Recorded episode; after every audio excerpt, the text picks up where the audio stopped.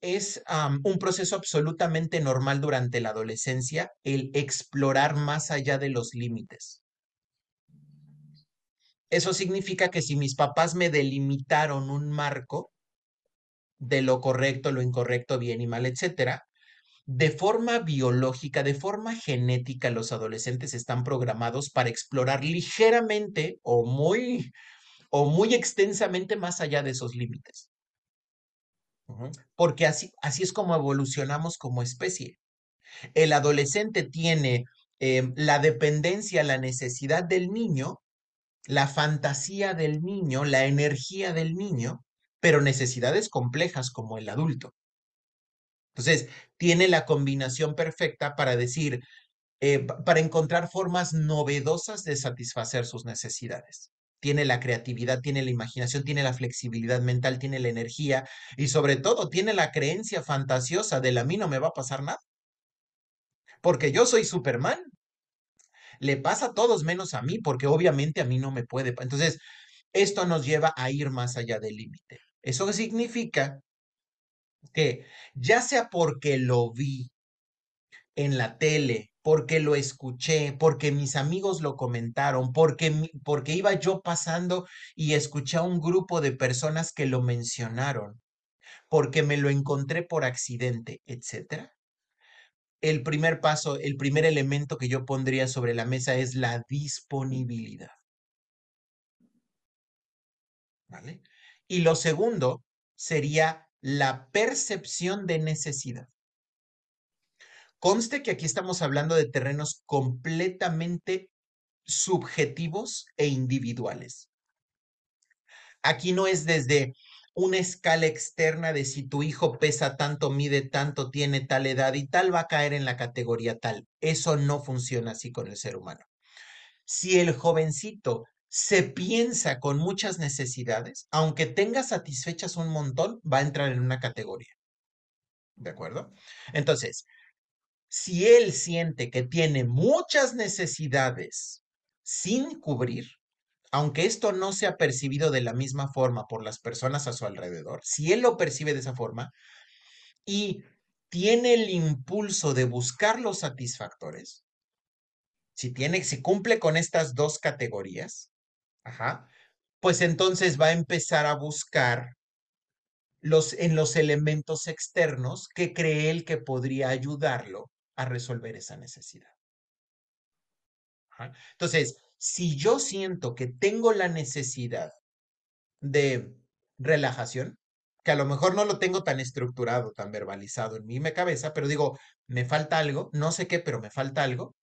Y de pronto mi, mi amigo dice, ¿supiste que Juanita consiguió unas, unos chochitos que te hacen sentir bien padre? A mí eso me suena como, mm, eso podría ser lo que yo estoy buscando. Lo mismo podría ser con el, oigan, ya supieron que salió el nuevo juego, el nuevo videojuego de tal que te da no sé cuál cosa. Puede ser que el, niño, el adolescente o el adulto, en cualquiera de esos, este, de esos momentos de vida, diga, mm, eso, eso podría ser lo que a mí me está faltando. Pues eso es lo que usa la publicidad que si el perfume es el que te va a hacer sentir bien, que si la ropa de determinada marca es la que te va a hacer sentir bien, que si tal experiencia de tal centro este, vacacional es la que te estaba faltando, pues ese es el mecanismo. Entonces, el individuo lo que hace es, si hay disponibilidad y hay necesidad, comienzo a explorar el con qué, con qué fuerza, con qué ímpetu exploro y con qué ímpetu estoy dispuesto a rebasar los límites, eso depende completamente de los límites personales del individuo. No depende de lo estricto que hayan sido los padres, no, no, eso depende completamente de la estructura del individuo. Eso es lo que lo va a llevar. Entonces, listo. Podríamos estar hablando de un contexto súper mega controlado y aún así tener individuos que encuentran la manera de conectar con sustancias adictivas o con situaciones adictivas o con personas adictivas. Aunque todo esté controlado. Y podríamos hablar de individuos que están en un ambiente súper laxo, donde hay una gran disponibilidad de elementos que de drogas y de situaciones adictivas, y que el individuo no siente esa necesidad de explorarlo. Entonces, no necesariamente depende del contexto, no necesariamente depende, ¿no? De la, de la, eh, solo de la disponibilidad.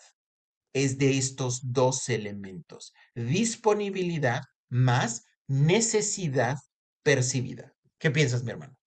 A ver, entonces, yo puedo ser un niño de una buena familia, bien educado, nunca tuve hambre, nunca tuve eh, eh, necesidad, nunca tuve frío, nunca tuve sed, estuve casi bien chido. Mis papás fueron amorosos, fui a la escuela y aún así puedo tener esta característica en donde necesito algo que no sé qué sea, pero necesito. Y entonces, bueno, me ofrecen un chochito y, me lo tomo y digo, ya, de aquí soy, porque esto es lo que me estaba haciendo daño. O puedo ser, eh, criarme en el barrio más eh, bravo de la ciudad, tener a todos los dealers vendiendo como si fueran dulces, eh, tachas, piedras, marihuanas por todos lados. Pudo tener a papás abusivos, puedo tener carencias, tener que haber trabajado desde los seis años y aún así no tener una necesidad que me lleve a consumir una droga. Tal cual. Tal cual, mi hermano espérate, es que eso va en contra de todos mis valores y, mis principios. Eso no me lo claro. Y eso, y eso en el espacio terapéutico genera shock, porque normalmente el papá o la mamá llegan preocupados al espacio terapéutico del que hice mal. Algo debía haber hecho mal. Traté de darle lo mejor posible, ser asertivo o asertiva, acercarle estrategias, herramientas, contextos saludables, valores, este, y, resulta que, ahora resulta que es adicto a los videojuegos, ahora resulta que es adicto a la cocaína, ¿no? Ahora resulta que es adicto a los inhalantes, ¿no? Y es como de, ¿pero qué hice mal? Pues nada. O sea, puede ser que se hayan conjuntado la disponibilidad, la oportunidad y una necesidad subjetiva. ¿No? Me ha pasado muchas veces que los papás dicen, pero no le falta nada. No, a tus ojos.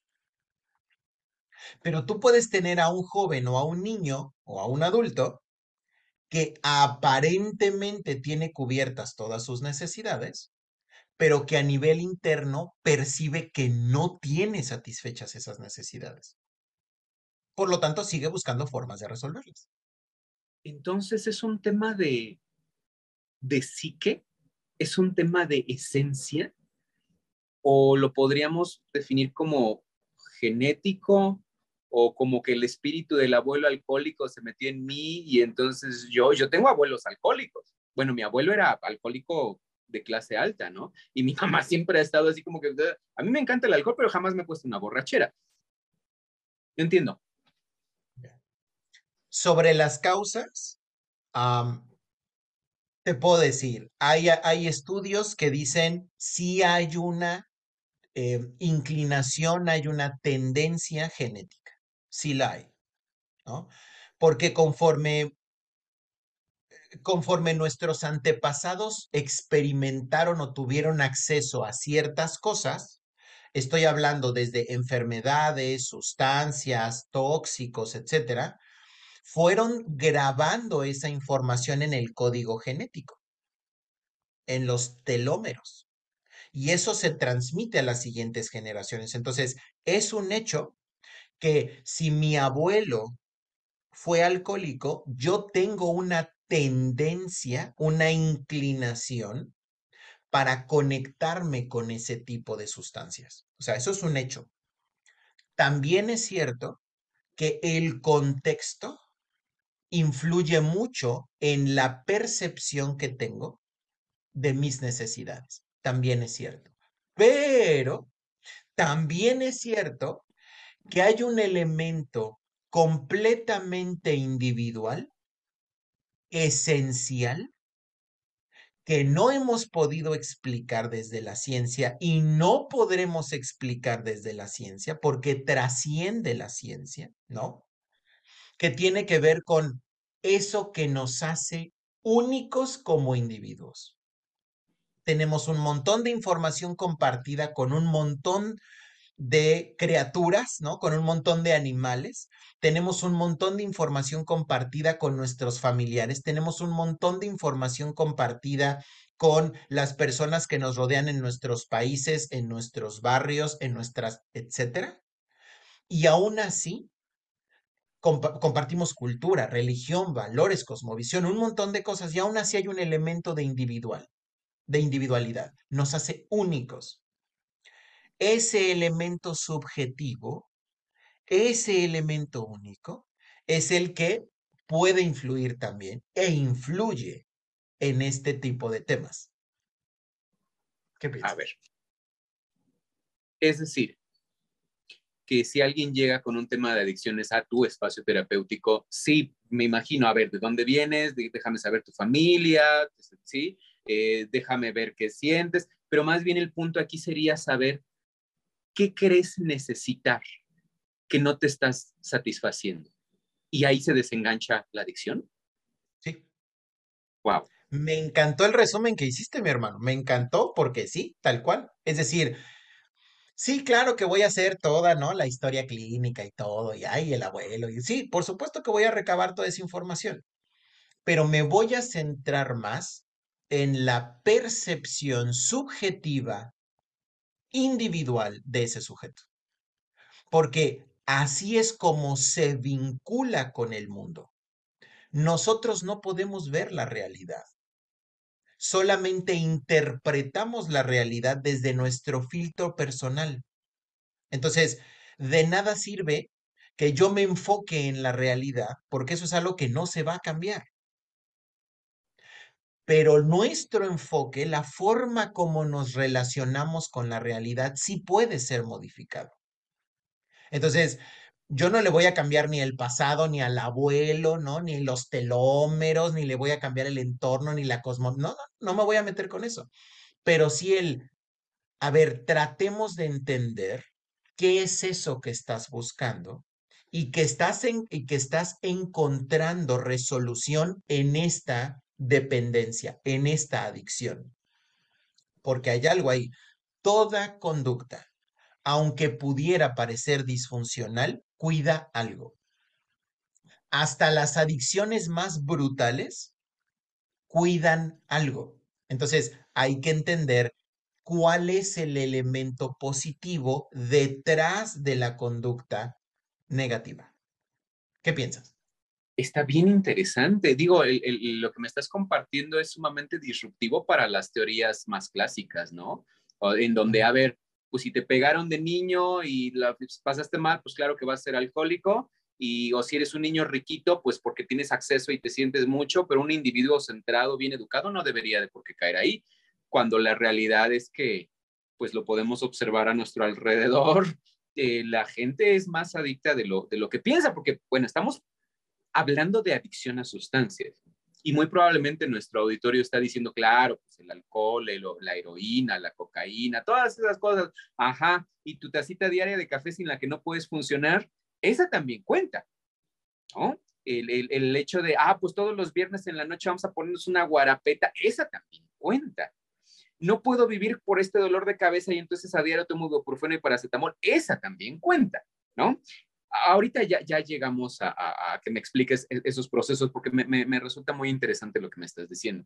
Vamos a suponer, tenemos a una persona que, un caso cercano, porque yo lo, podría, lo podría ser muy empático con eso, que es adicta a los videojuegos, que necesita estar pegado a un videojuego, por lo general son videojuegos bélicos los que provocan estas cosas, pero también hay muchos otros que generan adicciones.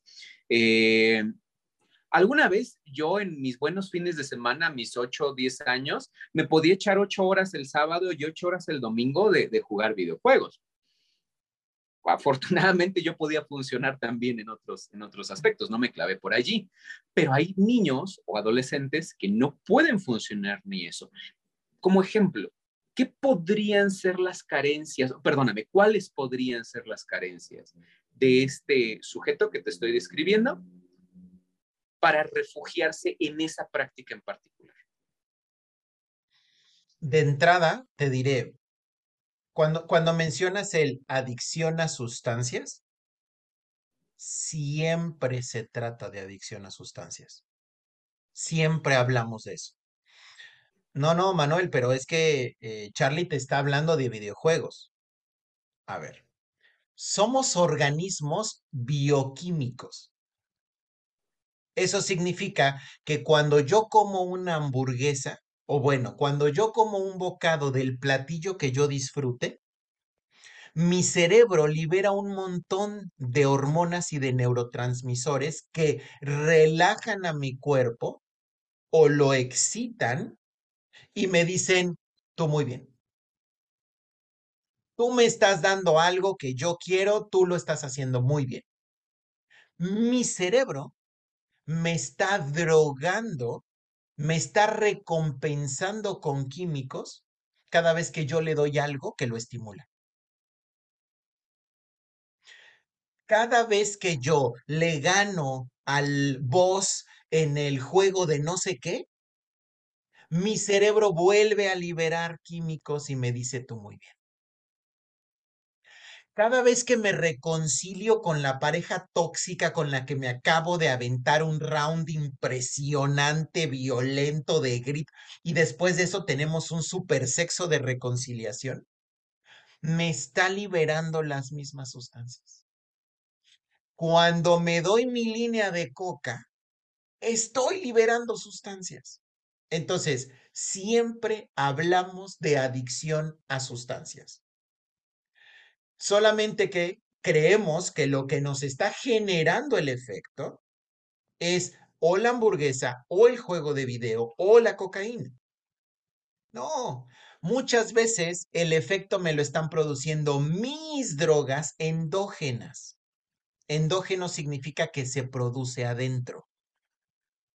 Entonces, siempre hablamos de adicción a sustancias. Siempre son adicción a sustancias, ya sea de endógenas o externas, pero siempre hablamos de adicción a sustancias.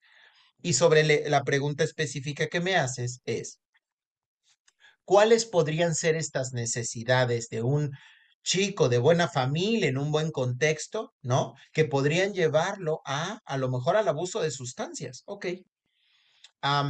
Y tú me diste un ejemplo bien curioso, que es cuando yo era niño, me podía aventar hasta ocho horas diarias jugando videojuegos, pero es interesante porque yo no me quedé atorado ahí. Bien, esa es la clave. La clave es, si mi única fuente de tranquilidad es el amareto de papá, pues no lo voy a querer soltar porque es la única forma de sentirme tranquilo. Si la única forma de sentirme visto es chateando con mis amigos en WhatsApp, bueno, ahora ya no usan WhatsApp, usan Snapchat e Instagram, ¿no? pues de menso dejo WhatsApp o Instagram. Si mi única fuente de desinhibición es la cocaína, de menso suelto la cocaína. Si mi única fuente de, em, de efectividad, de éxito, es el videojuego, pues de menso lo suelto ahí diste un elemento importante que es cuántas fuentes de satisfacción tenemos. Porque entre más reducida sea nuestro abanico, nuestro menú de satisfactores, más dependiente seremos. Meto, otro tema aquí. ¿Qué nos vuelve relaciones tóxicas? que mi único satisfactor de necesidades afectivas, sexuales, intelectuales, es la pareja. Por lo tanto, no solamente dependo de mi pareja, sino que le exijo, le demando a mi pareja que cubra mis necesidades, porque es la única fuente que yo creo que tengo disponible. Y si esta se me va, ¿y luego yo con qué me quedo? Si me quitas la cocaína, y luego yo con qué me quedo. Si me quitas el juego de video, yo con qué me quedo. ¿Qué piensas, mi hermano? Ok, me, va haciendo más sentido. A ver, entonces, primer paso sería identificar la carencia. ¿Qué creo yo que, que me hace falta? ¿No? Y repito, ¿qué creo que me hace falta? Porque no necesariamente, o sea, si estoy bien alimentado, tengo un techo y, o sea, puede que todo esté bien. Más bien, tú lo, tú lo mencionaste, lo, lo, lo traigo una vez más. Es subjetiva esa necesidad y depende de cada individuo. Ya sé que me hace falta. Ok. ¿Cómo te das cuenta tú como terapeuta o como guías al paciente para saber qué es lo que le hace falta y enseñarle que también se lo puede dar?